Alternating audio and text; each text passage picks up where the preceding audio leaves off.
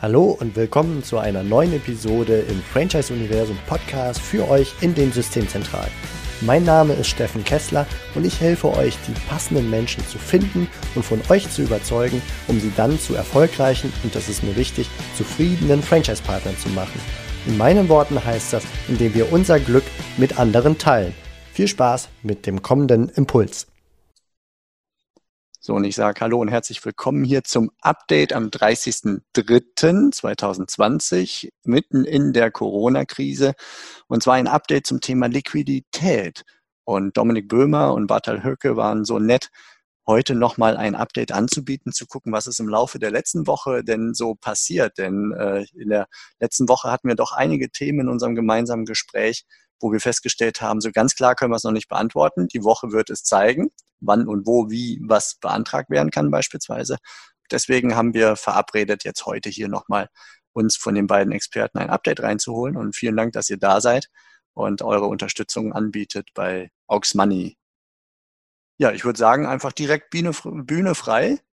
Ähm, gebt uns, was ihr an Futter habt. Wir freuen uns und danken euch. Ich würde einmal anfangen. Wir haben hier unterschiedliche Möglichkeiten zur Liquiditätssicherung. Ich bekomme auf alle möglichen einmal nachher drauf. Ich zu den staatlichen Zuschüssen. Das ist das Thema, was wir bei uns in der Praxis, was die erste Frage immer ist. Und wir hatten ja letztes Mal gesprochen, ähm, da gibt's, äh, da gab es letztes Mal noch relativ wenig Konkretes, was denn hierfür erforderlich ist, etc. Ähm, da gibt's jetzt äh, schon deutlich mehr, deshalb würde ich gerne hier mit starten. Und zwar mit, den, mit der Soforthilfe für Selbstständige und kleine Unternehmen.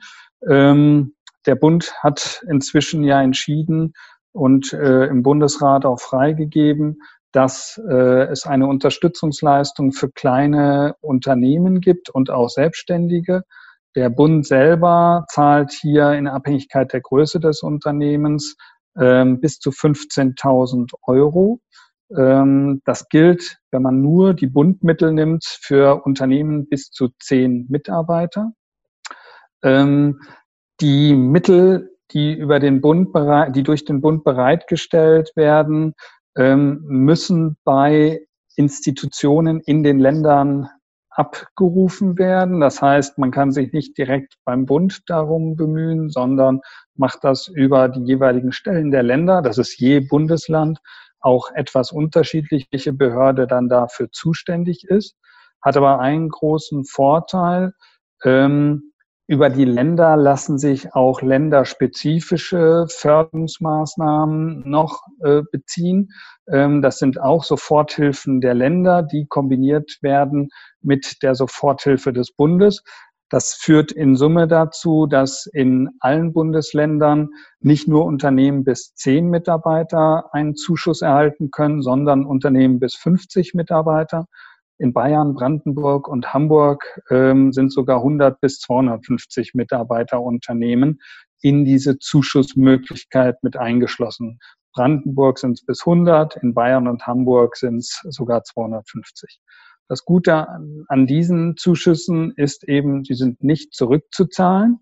Ähm, das, äh, was es natürlich etwas schwer macht, ist, die Übersicht über die ganzen Regelungen in den einzelnen Ländern zu behalten. Also die Höhen der, äh, äh die Höhen der Zuschüsse schwanken hier. Ähm, das, was immer gilt, ist das, was der Bund bereitstellt. Also bei Unternehmen bis zu fünf Mitarbeitern ähm, sind mindestens mal 9000 Euro äh, möglich als Soforthilfe und bei Unternehmen bis zu, fünf, äh, bis zu zehn Mitarbeitern sind es bis zu 15.000 Euro, die an Unterstützung hier möglich sind. Ähm, es kann sein, dass aktuell noch die Länderprogramme nur abrufbar sind. Ähm, ich hatte heute Vormittag nochmal geguckt, in Bayern beispielsweise waren äh, erstmal nur abrufbar noch die Ländermittel. Ähm, per heute eigentlich dann dort auch die Bundmittel abrufbar sein. Im Zweifelsfall muss man je Land sehen. ähm, sind die Landesmittel vor, als Vorschuss zu sehen auf Bundesmittel. Ähm, das heißt, im Zweifelsfall äh, gibt es das nicht doppelt, sondern eben nur einmalig eine Unterstützung. Das ist auch keine Zahlung, das muss man auch berücksichtigen. Das ist keine Zahlung, die per se 9 oder 15.000 Euro beträgt, sondern man muss da schon nachweisen, wie viel einem denn tatsächlich ein Geschäft weggefallen ist. Wenn man begründen kann, dass das 9 oder 15.000 Euro sind, dann ist das kein Problem. Nur für Selbstständige, denen weniger Geschäft weggefallen ist, wird das nicht pauschal einfach ausgezahlt, sondern man muss ein bisschen was äh, aufschreiben und begründen. Wir hatten, als wir das letzte Mal über diese Soforthilfe gesprochen hatten, ähm, noch diesen, dieses Thema, was müssen die Leute denn dafür liefern? Also wie garantieren die oder wie weisen die nach, dass die Krise tatsächlich ausschlaggebend ist für die Liquiditätsprobleme, die sie haben? Ähm, ich hatte damals gesagt, naja, da wird, da denkt man in Richtung eidesstattliche Versicherung. Ähm, das machen die so nicht. Die, wenn man sich das beispielsweise in Baden-Württemberg anguckt, dann haben die einen sehr langen äh, Kreditantrag oder einen sehr langen Antrag auf die Mittel. Und im Rahmen dieser, dieses Antrags stimmt man auch vielen Dingen zu. Und unter anderem da stimmt man zu, dass man an Eidesstadt äh, äh, die richtigen Angaben auch wirklich gemacht hat. Und dass man hier und man sichert zu, dass die äh, Schwierigkeiten, in denen man sich gerade findet, wirklich durch Corona auch äh, bewirkt wurden. Das heißt, das ist eine relativ einfache und unbürokratische ähm, Möglichkeit, das jetzt äh, äh, so einzureihen. Das heißt, da muss man keine zusätzlichen Dokumente oder sonst, die das belegen, mit einreichen. Genau. Gibt es Fragen zu der Soforthilfe für Selbstständige und kleine Unternehmen? Kurz runter, ich scroll mal ein bisschen runter, hier unten noch. Ein, eine Frage hätte ich. Ähm, mhm. Ist das so, ich, ich habe das jetzt so gehört, aber es ist ja quasi eine Einnahme, muss das versteuert werden?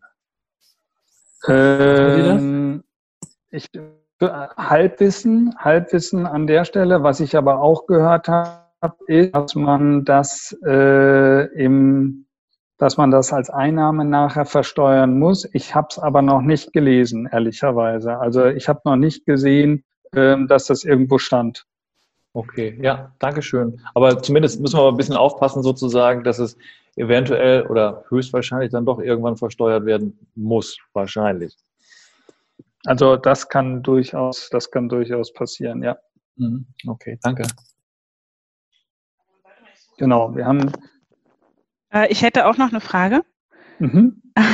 Ähm, also jetzt haben wir äh, tatsächlich von den zu den Landesmitteln in Berlin schon die Situation, dass die Mittel der IBB ähm, schon also erschöpft sind, also laut den Anträgen, die über das Wochenende eingegangen sind. Das heißt, die Landesmittel würden das von Berlin äh, zur Verfügung gestellt oder das von Berlin zur Verfügung gestellte äh, Budget würde schon überschritten werden. Ähm, wie denkt ihr dann, wie da so nach gearbeitet wird von den Ländern. Habt ihr da Tendenzen? Habt ihr da eine Idee? Das kann also, ich dir sogar beantworten, Ute. Ach, ja. äh, es in Berlin nämlich äh, eine, eine, zweite Runde gewissermaßen gibt. Also es gibt einen zweiten mhm. Link. Ich weiß das deshalb, weil wir das bei uns eingepflegt haben in der Website. Mhm. Ähm, da, da steht quasi Soforthilfe 1 und dann äh, ist schon quasi abgesägt, weil voll. Und dann gibt es einen Link zu Soforthilfe 2. Wenn du da draufklickst, dann kommst du in so eine digitale Warteschleife und dann ja. bist du nur Unternehmen Nummer 156.436 oder so äh, und kriegst eine E-Mail, wenn du an der Reihe bist und hast dann 35 Minuten Zeit, bis du deinen Antrag gestellt haben darfst. Also da muss man sehr aufmerksam bei seinem E-Mail-Postfach sein. Mhm. Okay, aber das war für die erste Runde ja auch schon so, das mit den 35 Minuten. Aber ja, genau. gut, also es gibt eine zweite Runde. Genau, hm? und den Link findest du im Franchise-Universum, wenn du da runterscrollst, also Franchise-Universum Corona-Hilfen, wenn du runterscrollst bei Berlin. Ja, danke schön, finde ich dann ja bei der IWB. Ähm, Eugen, ich habe gerade dieses, ähm, den Satz hier, der Zuschuss ist ertragssteuerpflichtig, in Klammern nicht umsatzsteuerpflichtig. Okay, danke schön. Sehr gut. Wo hast du den, wo hast du den gefunden? Tatsächlich aus diesem Statement von Jochen Ewald, der das von seinem Steuerberater bekommen hat, das war hier in, diesem, in dieser WhatsApp-Gruppe. Ich hatte mir das aber, also ich hatte da selber aufgehorcht an der Stelle, äh, deswegen konnte ich es jetzt gerade nochmal raussuchen. Okay, super. Alles klar. Also kann dir keinen Paragraphen dazu nennen. Nee, aber ich finde es plausibel. Ich auch. Gut. Ähm, wir hatten, äh, wenn man, wenn man weiter runter scrollt, gibt es eben zu jedem der Bundesländer dann den entsprechenden Link. Ähm, was glaube ich, äh, das findet man auch auf den Seiten der einzelnen Bundesländer. Ähm, es geht hier nicht um die Anzahl der Köpner-Firmen, um die Anzahl der Vollzeitäquivalente. Das heißt, im Normalfall hat man man fällt trotzdem zahlenmäßig unter eine gewisse Grenze noch, ähm, weil nicht halt beschäftigt sind. Ähm, das ist, glaube ich, interessant für Unternehmen, die wo da an der Schwelle liegen, die das nochmal sehr gerne gucken können. Das ähm, scheint für, für manche eine kleine Herausforderung zu sein, die Vollzeitäquivalente zu identifizieren. Aber ich denke, das ist am ehesten eine Frage dann an den Steuerberater.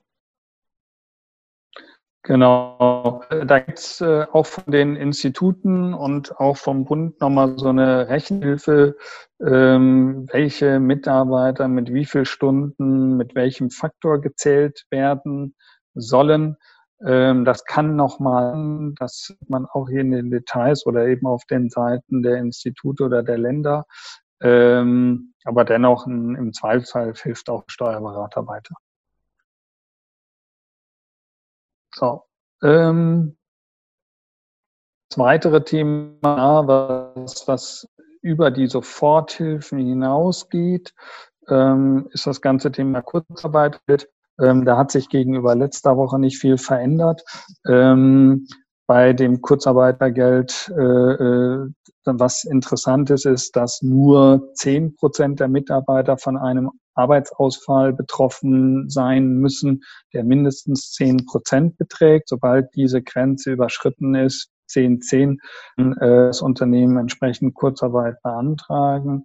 Und im Rahmen des Kurzarbeitergelds wird ja da sowohl der Arbeitslohn der, äh, äh, des Arbeits, für den Arbeitsausfall als auch die entsprechenden Sozialversicherungsbeiträge von der Agentur für Arbeit übernommen.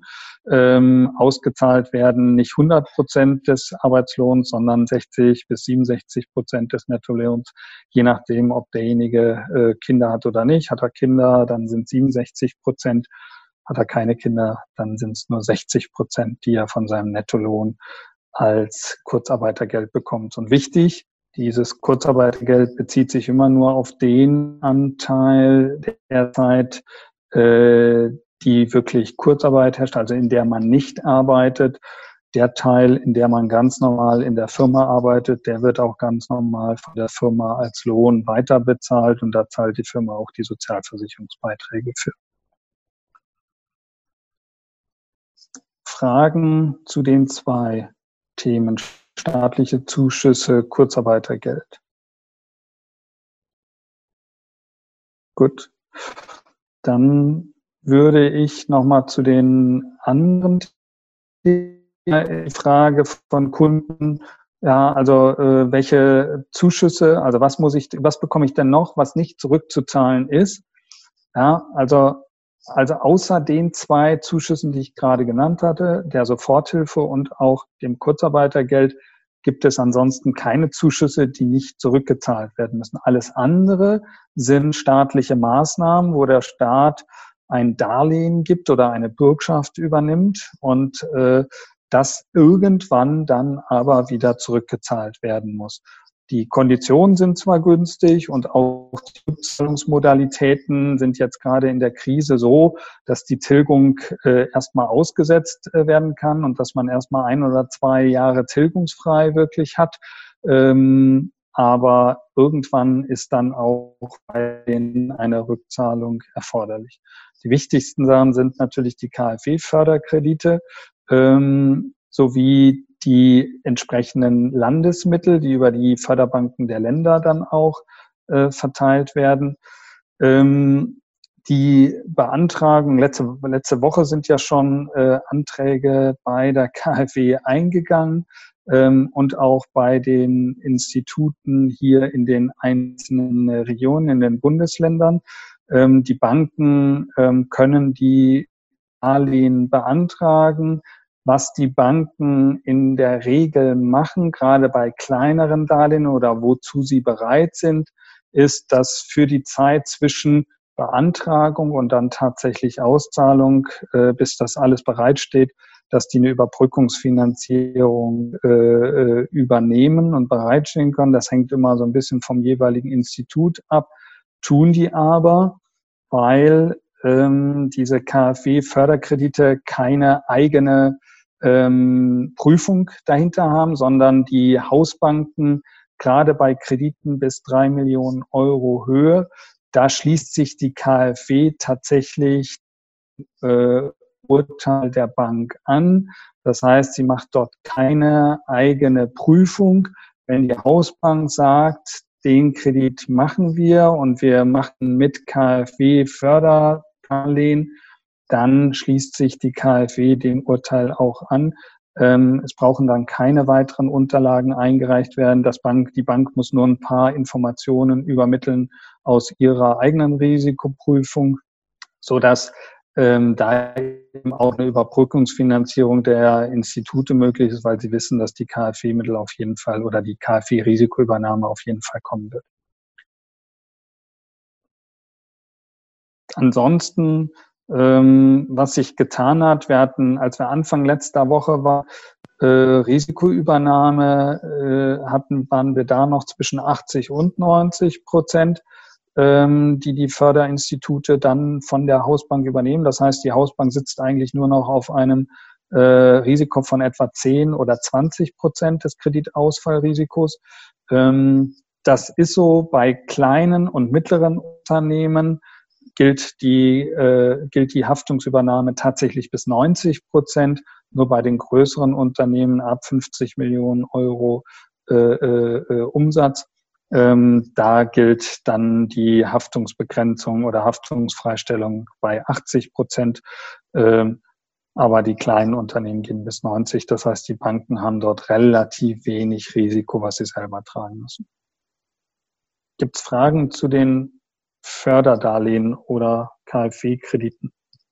Hast du Erfahrungswerte jetzt aus der Woche, wie die Zusammenarbeit mit den Banken funktioniert? Ich meine, die werden ja auch ziemlich überlaufen sein.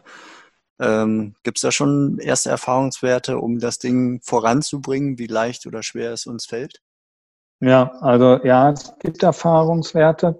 Ähm, die Banken werden äh, äh, natürlich wenig erstaunlich überrannt von Anfragen nach diesen Liquiditätshilfen.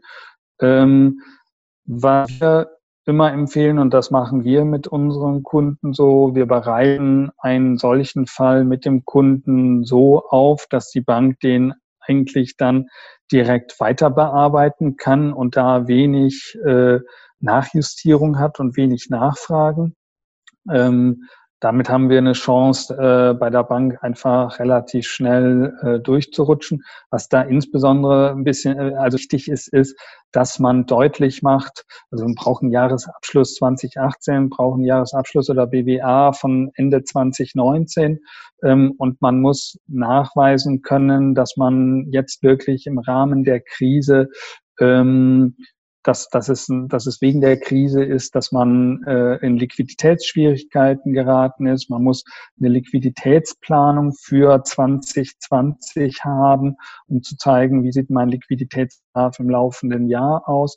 Ähm, ja, das sind, und man sollte eine Rentabilitätsvorschau auch haben für 2020, 2021, äh, gerade mit Blick auch unter Berücksichtigung der, der Corona-Krise, so dass das Institut sehen kann, okay, 2018, 2019 sahen gut aus, da war die Kapitaldienstfähigkeit auch gegeben für bestehende Kredite. Ähm, so, jetzt ist die Krise gekommen, welche Auswirkungen hat die Krise, okay, welche Gegenmaßnahmen wurden schon eingeleitet und wie sieht denn die Vorausschau aus? Also wie viel Liquidität denkt der Unternehmer benötigt er und wie wird wahrscheinlich Profitabilität dieses und nächstes Jahr nach der Krise nach aktuellen Annahmen denn dann wieder aussehen? das ist wichtig, damit die Bank das Engagement beurteilen kann und so, so, eine gewisse Risikoabschätzung machen kann. Da ist trotzdem noch viel Unsicherheit mit verbunden. Aber ähm, wenn wir diese äh, Aufbereitung haben, dann ähm, ist es bei den Banken einfacher, das durchzukriegen. Trotzdem ist das keine seiner Bank morgens eingereicht wird, äh, schon entschieden ist. Äh, die Banken haben einen Stau in ihrer Kreditanalyse.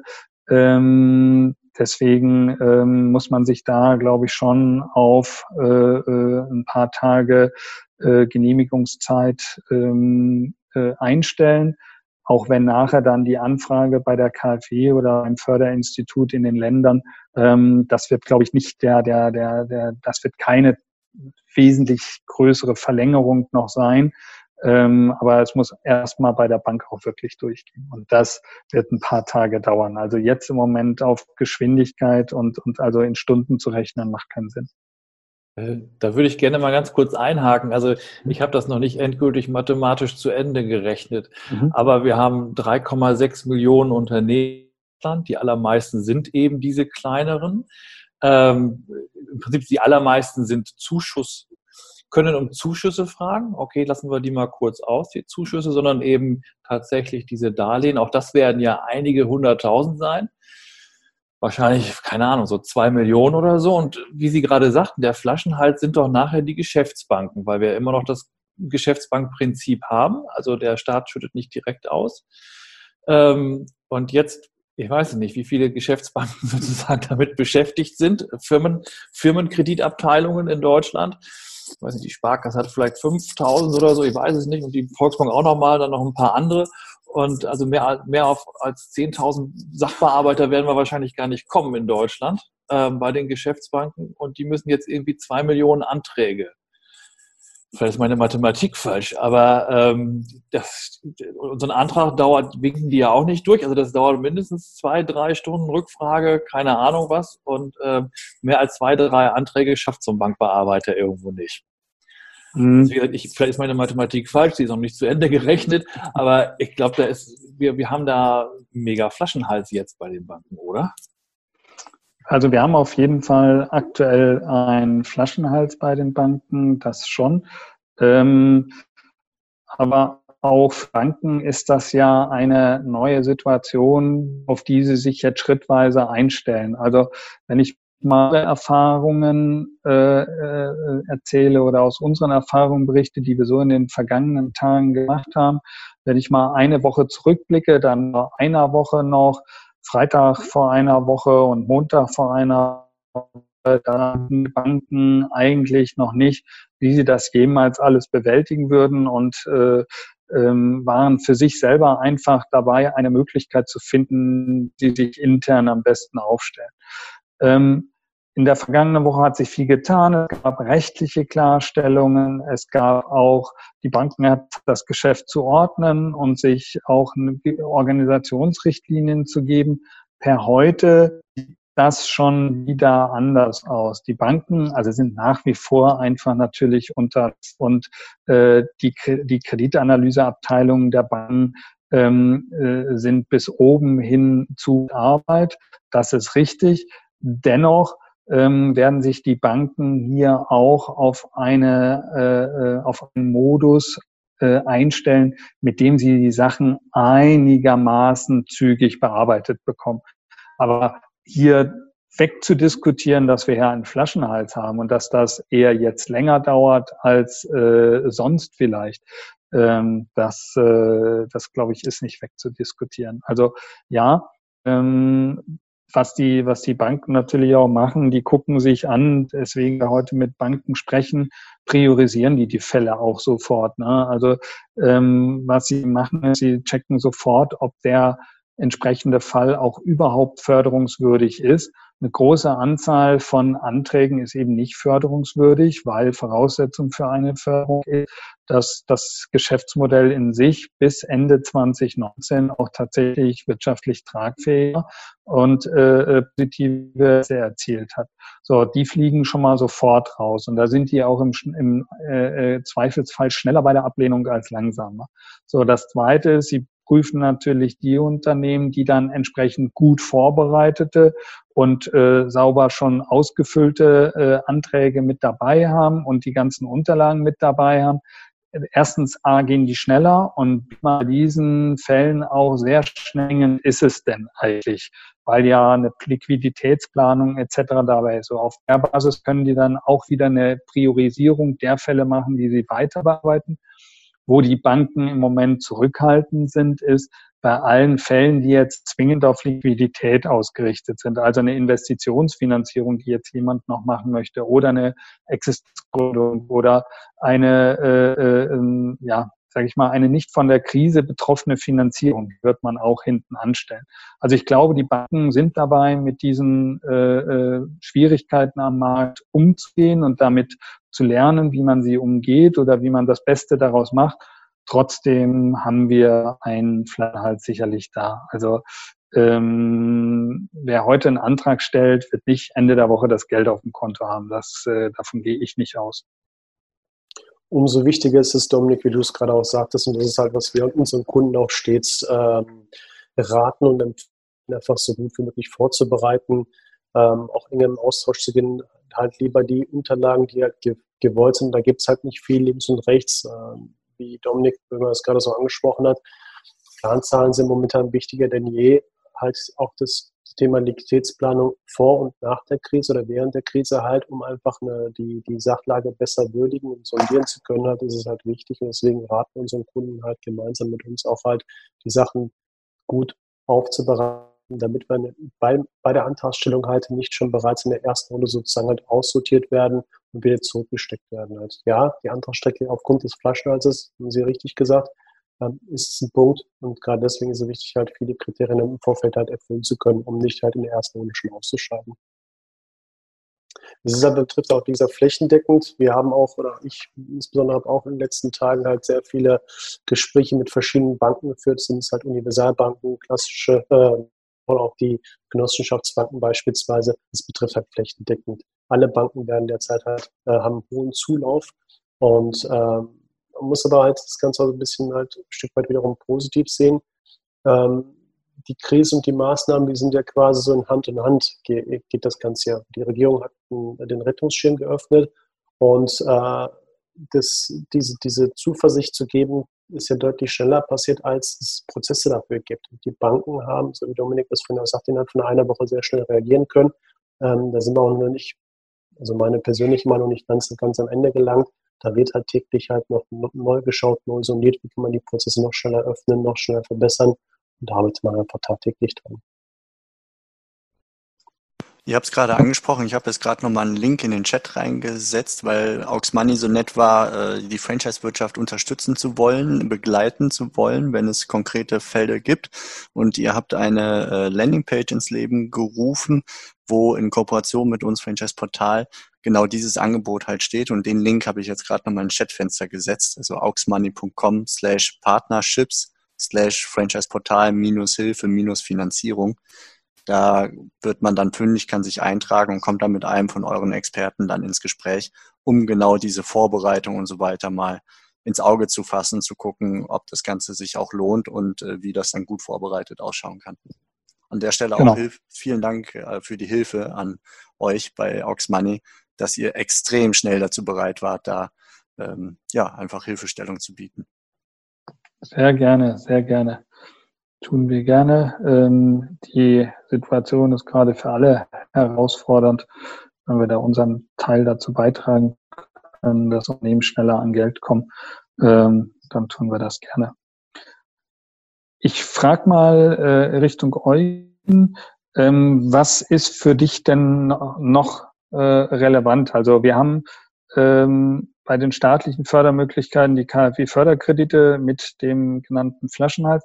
Ähm, was auch natürlich ein Thema ist, staatliche Bürgschaften geht in der Richtung äh, durch die Bürgschaftsübernahme von Bürgschaften. Ähm, aber auch das äh, alles die irgendwann eben zurückgezahlt werden müssen, die auch, das ist auch wichtig, ähm, ohne Sicherheiten ablaufen. Also kein Förderkredit oder Förderdarlehen generell mit einer banküblichen Besicherung wenn es äh, Kredite der Hausbanken gibt mit einer staatlichen Bürgschaft zusammen, dann äh, ist zumindest eine Gesellschafterbürgschaft äh, erforderlich äh, über den gesamten Kredit. Also das heißt, ähm, ohne Sicherheiten läuft das äh, auch nicht ab. Also das heißt, das sind keine bedingungslosen Hilfen, die hier angeboten werden. Ja, also vielen Dank. Also wir sind selbst jetzt kein Franchise-Geber, sondern wir sind eine Unternehmensberatung, speziell für mhm. Franchise-Systeme, aber nicht im Bereich Finanzierung. Äh, dennoch unsere Kunden natürlich äh, ganz wichtig im Moment äh, ist das Thema Finanzierung. Für mich stellt sich so eine Frage. Wir sagen ja so in Friedenszeiten sonst häufig, Franchise ist bewährt, ist sicherer und so weiter. Und ich auch glaube jetzt ganz fest daran, dass Franchise-Nehmer in diese Situation egal wie schlecht sie ist, es immer noch besser haben als Einzelkämpfer, weil sie einfach den Austausch haben und Input vom Franchisegeber und Input von ihren Franchise-Nehmer-Kollegen. Speziell für das Thema Finanzierung würde mich interessieren, ob also wir sehen diesen Vorteil jedenfalls.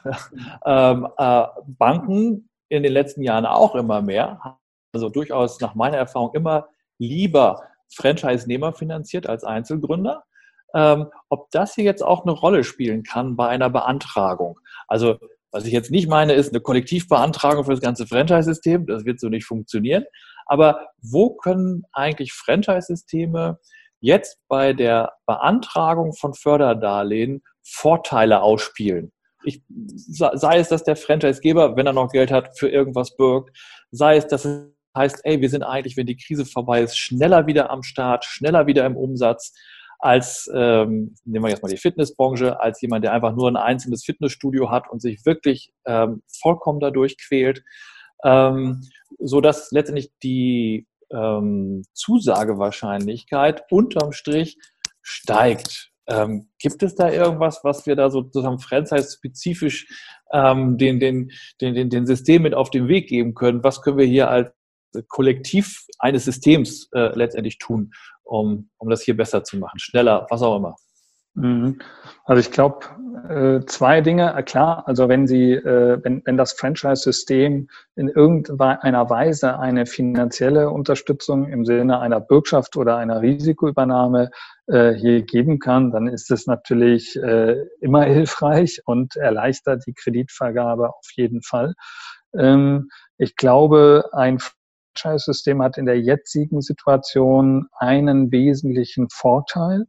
Ähm, selbst für Unternehmen, die, äh, äh, sage ich mal, mit also für Franchise-Nehmer, die noch nicht so lange am Markt unterwegs sind, ähm, bietet sich durch ein Franchise-System einfach natürlich die Möglichkeit, die, das Unternehmenskonzept und die Tragfähigkeit des Unternehmenskonzepts deutlich besser nach weil es eben äh, neben diesem einen Franchise-Nehmer noch viele andere gibt, die im Zweifelsfall schon erfolgreich sind und ähm, wo man eben aufzeigen kann, guck mal, das Modell an sich funktioniert. Also äh, ich muss ja immer auch bei den Banken und auch bei den Förderinstituten so ein bisschen den Eindruck zerstreuen, das ist äh, vor der Krise war da schon was im Argen. Ähm, das kann ich natürlich mit eigenen blitzblanken Zahlen sehr gut machen. Wenn ich aber als Franchise-Nehmer vielleicht noch nicht so lange unterwegs war und da gerade im Aufbau bin, ist sicherlich ein guter Mechanismus, den äh, da um, sage ich mal, um entsprechenden Track Record zu bitten äh, und das mit in die äh, Bankgespräche mit reinzunehmen. Hm, Dankeschön. Also das spricht ja eigentlich dafür, dass jetzt die Franchise-Systeme einen kleinen Trumpf mehr in der Hand halten, die sehr transparent mit Zahlen umgehen, die ihre Zahlen von den Nehmern auch vorliegen haben, die aggregieren, an die Banken sowieso weiterleiten und äh, das eigentlich in normalen Zeiten eh schon leben, da meistens eher aus dem Grund des gegenseitigen Austauschs und Verbesserungsmöglichkeiten, aber hätten jetzt hier auch einen Vorteil. Definitiv, definitiv, weil ich meine, man muss sich nur mal in die äh, Lage eines äh, Bankmitarbeiters setzen, der jetzt innerhalb von äh, wenig Zeit einen Eindruck über ein Unternehmen gewinnen muss und sagen muss, ja oder nein. So, da ist jede Nachricht, die den Mitarbeiter darin bestärkt, dass das ein funktionierendes Geschäftsmodell ist, gerade Gold wert. Ähm, und äh, je mehr das äh, auf einer größeren und höheren Ebene bestätigt ist, im Sinne von, das hat nicht nur einer erfahren, das haben schon mehrere erfahren, ist das im Rahmen eines solchen Kreditprozesses sicherlich hilfreich. Das, äh, mein, mein Beraterkollege Peter Schwarzer, der viele Jahre in den USA gelebt hat, berichtet, dort gibt es die sogenannten Franchise Disclosure Documents, das sind Offenlegungsdokumente, die jedes Franchise-System dort hat. Da steht alles drin über das Franchise-System, wie viel Partner das hat, wie viel das hatte, ähm, wer weggegangen ist, warum, wie die wirtschaftlichen Verhältnisse sind, Insolvenzen, steht alles drin. Und genau das ist sozusagen der Informationspool generell für Investoren. Ähm, wo investiere ich? Generell für Marktentscheidungen, wohin gehe ich? Und ist auch jetzt generell in den USA, auch jetzt im Moment, ähm, sind die Franchise Disclosure Documents genau äh, dasjenige Instrument, worauf zurückgegriffen wird von den Banken in ähnlicher Situation, wie wir sie jetzt hier im Moment während der Corona-Krise in Deutschland haben. Ja, ja, also in der Tat wären solche Dokumente sehr hilfreich jetzt. Ähm, der Aufruf geht dann an, an alle in der Runde sonst auch nochmal, wenn konkrete Fragen sind oder bestimmte Fälle zu diskutieren sind an, an Optionen, dann gerne melden. Ansonsten würde ich vorschlagen, wir gehen einfach weiter durch ne? und gucken genau. insbesondere im Vergleich zu letzten Wochen, wo sind äh, interessante Updates entstanden, vielleicht ja. neue Möglichkeiten oder auch einfachere Möglichkeiten der Liquiditätsbeschaffung. Ja, also viele, viele Möglichkeiten sind seit letzter Woche ähm, jetzt nicht dazugekommen, sondern äh, wir haben einfach die klassischen Fördermöglichkeiten ähm, der unterschiedlichen Bundesländer, wie ein Mikrodarlehen, wie ein Mikrofonds oder auch Teiltal. Ähm, da hat sich aber ähm, jetzt nicht so viel getan innerhalb der letzten Woche. Ähm, diese Darlehen sind oder ja, diese Darlehen äh, sind nur im Rahmen der Krise natürlich deutlich einfacher verfügbar, als das äh, äh, bisher der Fall war. Das heißt, sie sind ähm, auch vom Verwendungszweck her einfacher einsetzbar, ähm, weil sie mehr abdecken. Das für gerade für junge und kleine Unternehmen ähm, sind das durchaus interessante äh, Darlehen, die ähm, beim jeweiligen Förderinstitut im Land oder bei Starter- oder Gründerzentren äh, beantragt werden können. Dominik, gibt es eine Art Reihenfolge, die du empfehlen würdest, wenn man darüber nachdenkt, wie kann ich an Kredite kommen, wo du gewissermaßen ja. nicht systematisch durcharbeiten würdest? Ähm, ja. ja. Also ich, äh, ich würde glaube, als allererstes, ich würde zwei Dinge parallel machen. Nach, also ich nehme mal die staatlichen Zuschüsse raus, das ist äh, separat. Wenn es jetzt um Darlehen geht, ähm, würde ich immer zwei Dinge parallel. Das eine Thema ist, ich würde hier äh, über meine, meine Bank äh, einen KfW-Förderkredit beantragen oder eben auch über uns. Ähm, und würde sehen, dass ich an die Förderkredite der KfW oder der Länder rankomme. Das sind auch Möglichkeiten, die ich nur über nutzen kann. So. Ähm, parallel gibt es Fördermöglichkeiten, die ich direkt bei dem Institut oder bei Starter- und Gründerzentren äh, fragen kann. Das ist ganz, äh, das, das Mikrodarlehen.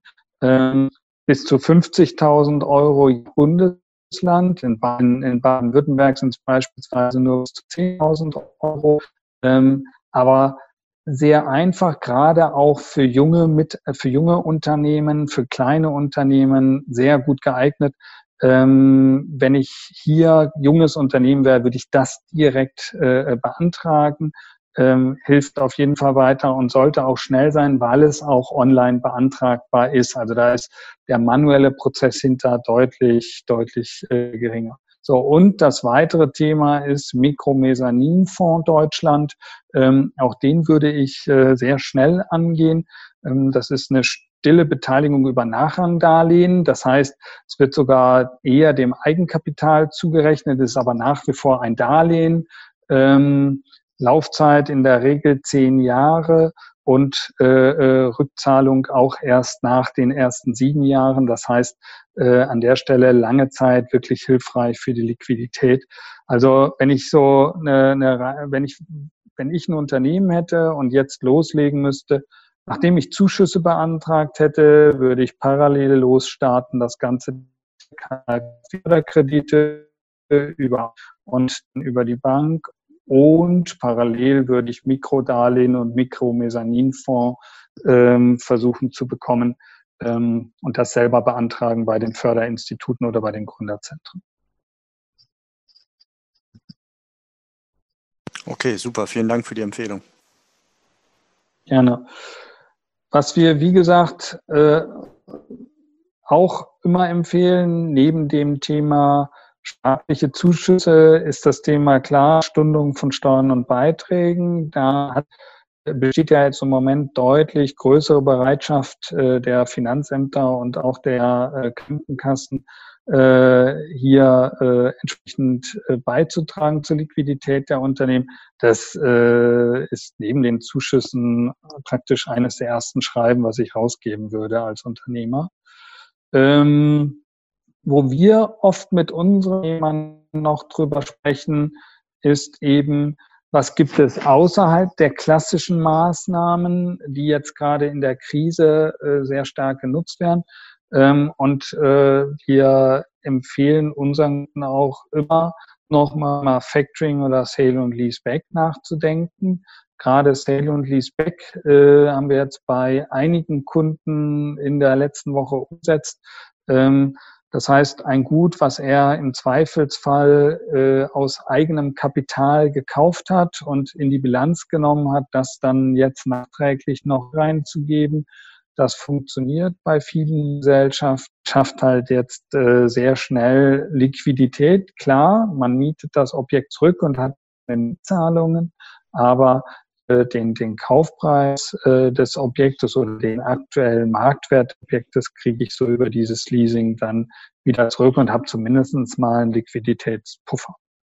Äh, dazu mal eine kurze Frage, wenn, wenn wir dazu eine Empfehlung haben möchten, äh, wer das machen kann, an wen man sich da wenden kann, dann auch hier über den Antrag auf der äh, Seite? Genau, dann ja, also wenn äh, es äh, tatsächlich, wenn sich jemand für Sale und Leaseback interessiert und äh, äh, dort Kapital haben will, dann ganz genau einfach hier über den Antrag anfragen. Ähm, genau, aber wenn ich mich jetzt dafür interessiere, ich weiß ja noch nicht genau, wie, um wie viel Geld es geht. Ich interessiere mich dafür, um es den Franchise-Partnern zu sagen.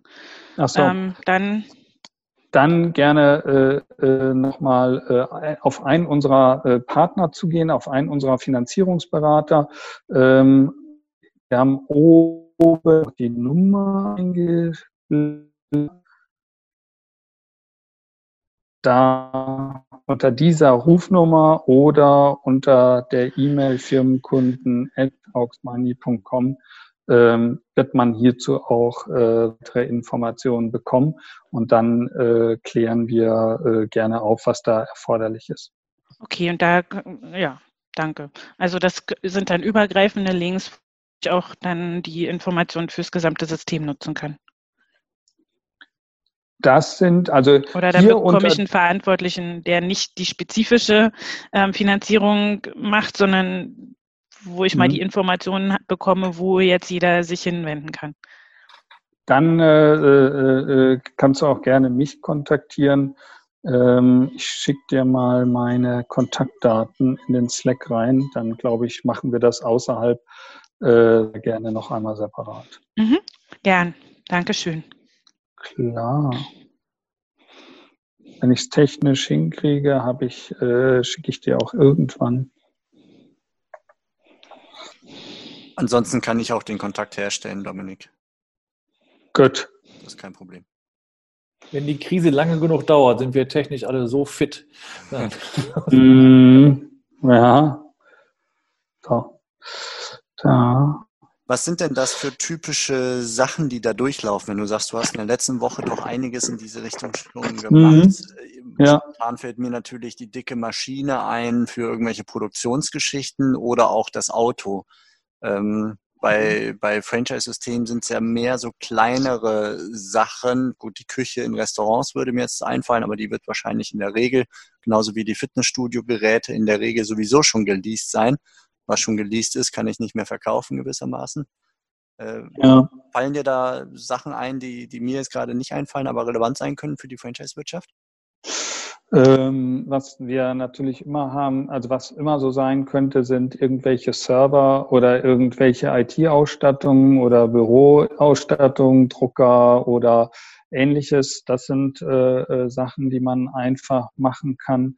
Ähm, dann ähm, letztens hatten wir es, das wird für die Franchise wahrscheinlich nicht so relevant sein, äh, äh, Werkzeuge, äh, die jemand äh, äh erstellt hat lassen für sich und die er gekauft hat, die konnten ins Leasing genommen werden. Ähm, genau, bei einem anderen, äh, das war tatsächlich, ja, Franchise, nee, war kein Franchise, aber der hatte 3D-Drucker ähm, und spezielle äh, Maschine, eine kleine, die äh, für äh, medizinische Zwecke eingesetzt wurde. Ähm, also da gibt es relativ viel Möglichkeiten. Alles, was man irgendwie auf die Bilanz nimmt, auch wenn es kleinere Gegenstände sind, ähm, würde ich zumindest mal prüfen, wenn sie noch nicht im Leasing sind, ob man sie nicht ins Leasing nehmen kann. Und da sind oftmals relativ wenig Grenzen gesetzt. Also äh, Leasing ist relativ weit verbreitet über alle Arten von Objekten. Gibt es eine Art von äh, Kaufpreisuntergrenze, unter der man nicht mehr nachdenken muss? Also du kannst natürlich einen Drucker für 100 Euro kaufen, du kannst auch einen hochwertigen ja. für 3000 kaufen. Wo ja. würdest du so die, die Grenze legen? Also ähm, das muss in irgendeiner Form natürlich äh, zum, also äh, Aufwand und Nutzen der ganzen Aktion müssen in irgendeiner Relation zueinander stehen. Also ich würde mal sagen, unter 1000 Euro wird das schwierig. Ähm, ab 1000 Euro kann man ein Leasing machen, insbesondere für kleine Unternehmen. Da ist der Markt dann noch sehr eng. Also dann gibt es eins, zwei Anbieter, die so eine kleine Summe auch sofort ins Leasing nehmen würden. Ähm, ab, sage ich mal, 10.000 Euro wird das natürlich deutlich breiter. Dann haben wir deutlich mehr Möglichkeiten, mit Leasing-Anbietern zu sprechen. Ähm, äh, da kann es durchaus sein, dass da eben auch zehn Laptops irgendwie hinterliegen, a 1000 Euro. Ähm, das wäre okay. Aber ab 1000 Euro würde ich nachdenken. Nur nicht traurig sein, wenn dann der eine Anbieter oder die zwei Anbieter, die so kleine Tickets machen, äh, in dem Moment sagen, ja, das passt bei mir aber nicht. Ab 10.000 haben wir dann, glaube ich, schon eine sehr gute Auswahl am Markt, ähm, wo man sich äh, mehrere Anbieter angucken kann. Okay, und wir sprachen, wenn ich mich richtig erinnere, von letzter Woche, das sind dann Waren, die gekauft wurden vor Pi mal Daumen, maximal sechs Monate, manchmal auch zwölf Monate. Genau, ich, äh, ich würde, wenn ich eine größere Sache habe, die im Wert nicht so wahnsinnig schnell verliert, es gibt auch Anbieter, die machen das länger, die nehmen länger gebrauchte Sachen äh, in die äh, ins Leasing mit rein. Also die äh, leasen auch durchaus einen gebrauchten Bagger, wenn er zwei, drei Jahre alt ist. Ähm, was dann nur immer dazu kommt, das muss einem bewusst sein, ist, dass der general überholt sein muss dann und da eine gewisse und auch äh, äh nachgewiesen sein muss, dass das alles sauber gepflegt ist. Ähm, das macht das Ganze dann manchmal wieder etwas aufwendiger. Ähm, es, wir haben auch eine Möglichkeit, wir ganz, können da Dinge in das Leasing nehmen, ähm, wo wir, die eigentlich schon in der Bilanz abgeschrieben sind, also sie sind schon weit über den AFA-Zeitraum drüber hinaus. Äh, nur weil sie abgeschrieben sind, heißt das ja nicht, dass sie nichts mehr wert sind. Ähm, gerade hier kann man dann stille Reserven äh, heben. Allerdings ist das, glaube ich, nicht so sehr relevant für das Franchise-Business, weil da sprechen wir über Größenordnungen ab 300.000 Euro aufwärts, äh, die man dann im Volumen haben muss. Ähm, auch das ist aber möglich, wenn da beispielsweise eine abgeschriebene Druckmaschine irgendwo stehen würde ähm, und vielleicht noch links und rechts äh, äh ein bisschen Fuhr, äh, äh, Fuhrpark, der abgeschrieben ist, ähm, wäre das durchaus eine Möglichkeit. Und äh, interessant. Okay, danke für den Überblick. Gerne. Ja, sonst wenn ich mir angucke, was ich seit letzter Woche getan habe, es hat sich viel getan, aber ähm, jetzt weiter verändert, als das äh, sagen dadurch neue Möglichkeiten der Liquiditätssicherung.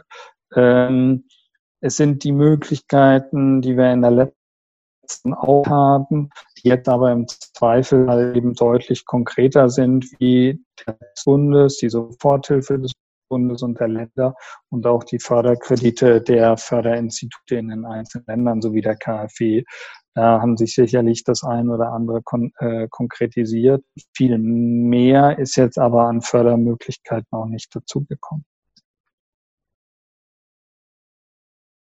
Gut, dann frage ich mal in die Runde. Gibt es Fragen? Dann wäre das jetzt die Gelegenheit, sie zu stellen oder auch Erfahrungswerte sei es im Bereich Zuschuss, im Bereich Förderdarlehen, womöglich Factoring, Leasing.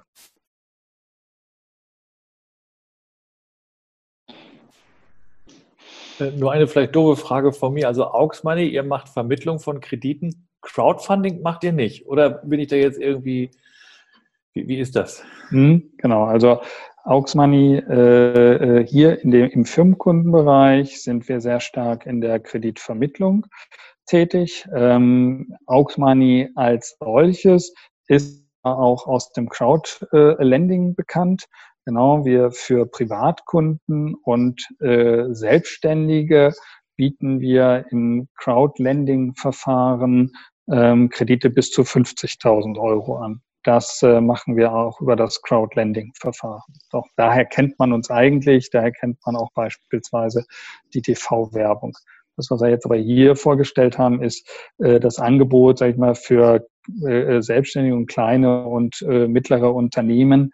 Ähm, da ist der größte Teil dessen, was wir machen, tatsächlich Vermittlungsgeschäft. Spielt das Crowdlending denn in irgendeiner Form eine Rolle oder kann das eine Rolle spielen jetzt im Moment in der Krise? Ja, also ja, tut es. Also immer dann, wenn ein Kunde zu uns kommt und ähm, äh, tatsächlich Liquiditätsbedarf hat, prüfen wir als eine der Möglichkeiten, die wir haben, natürlich immer auch mit, ob nicht ein Crowdlending-Darlehen relevant wäre für den Kunden. Ähm, und zwar das rein oder ist das nicht rein? Ist das eine Möglichkeit, die sich für ihn anbietet, ja oder nein? Hm, Dankeschön.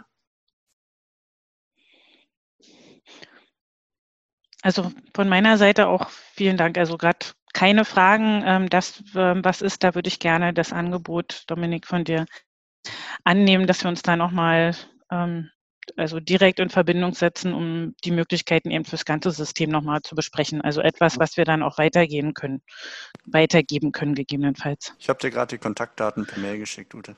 Super. Dankeschön. Perfekt.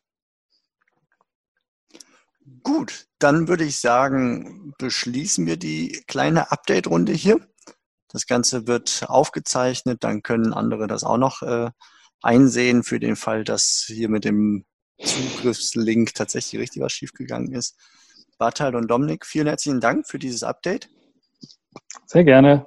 Sehr gerne ja, und Dankeschön ich würde sagen, wir bleiben einfach in Kontakt. Ähm, die Landingpage, die ist bei uns im Franchise-Universum sowieso drin, wo man sich bei euch per Formular melden kann, falls da Hilfestellung benötigt wird. Und ansonsten, wenn sich jetzt massiv in den nächsten Tagen, Wochen was tut, dann bleiben wir doch gerne in Kontakt und machen dann im Falle der Fälle nochmal ein Update. Ich glaube, es lohnt sich jetzt nichts, diese Woche zu sagen, nächste Woche wird es was Neues geben. Oder schätzt ihr das anders ein? Nee, ich würde jetzt äh, auch tatsächlich erstmal abwarten, wie sich so äh, diese Woche entwickelt. Ähm, und würde dann fallabhängig, äh, würden wir auf euch zukommen, wenn es nochmal Punkte gibt, wo wir sagen, das haben wir jetzt festgestellt, das haben wir gelernt, das macht Sinn, dass man das nochmal weiter kommuniziert, dann würden wir auf euch zukommen. Ähm, wenn ihr in der Zwischenzeit irgendwie Fragen von euren Mitgliedern äh, äh, habt, dann äh, lasst uns die gerne zukommen. Entweder können wir euch eine kurze Antwort äh, zurückspielen, die ihr bilateral dann auch äh, zurückgeben könnt, oder man sieht, nee, da gibt es aber bestimmte Themen, dann sollte man noch mal einmal in größerer Runde drüber sprechen. Ähm, dann können wir das auch jederzeit gerne machen. Auch Steffen, nochmal zu deiner Frage, also bisherige Erfahrungen. Also ich würde gern welche teilen, wenn schon welche wären, aber es ist jetzt noch zu kurzfristig, als dass wir jetzt schon von Franchise tatsächlich ähm, ähm, ähm, Erfahrungen hier bringen könnten. Ja, nee, das ja, kann ich also, auch gut nachvollziehen. Also ist, das ist, jetzt das einfach noch kein Feedback da. Es ist gerade ja. noch zu kurz. Vielleicht haben ein paar in Bayern schon ein paar Euros gesehen, aber ansonsten gibt es da in der Regel noch nicht sehr viel äh, äh, im Förderbereich sowieso nicht, aber bei den Zuschüssen scheinen so erste einzelne Gelder mal geflossen zu sein. Aber im Großen und Ganzen müssen wir da jetzt, glaube ich, ein bisschen abwarten. Das äh, kann ich gut nachvollziehen, ja. Gut, dann herzlichen Dank und ich wünsche euch eine gute Woche. Kommt gut durch die weiteren Tage der Krise und wir hören uns dann beim nächsten Mal. Dankeschön, euch auch eine schöne Danke. Woche. Danke. Danke. Danke. Danke. Tschüss. Tschüss. Das war's für heute von mir hier im Franchise-Universum Podcast. Ich freue mich, wenn für euch ein passender Impuls dabei war und wenn ja, dann leitet ihn gerne an eure Kollegen innerhalb der Systemzentrale weiter und ganz besonders empfehlt sehr gerne diesen Podcast an eure befreundeten Franchise-Geber und Franchise-Manager, denn es ist natürlich noch lange nicht jeder in der Podcast-Welt angekommen. Und sehr gerne hinterlasst mir eine nette Bewertung auf iTunes. Das hilft mir, diesen kleinen Nischen-Podcast für die Franchise-Wirtschaft leichter auffindbar zu machen. Ich wünsche euch eine gute Zeit, teilt euer Glück, euer Wissen, euren Erfolg mit euren Franchise-Partnern. In diesem Sinne macht es gut, bis zur nächsten Episode. Ciao.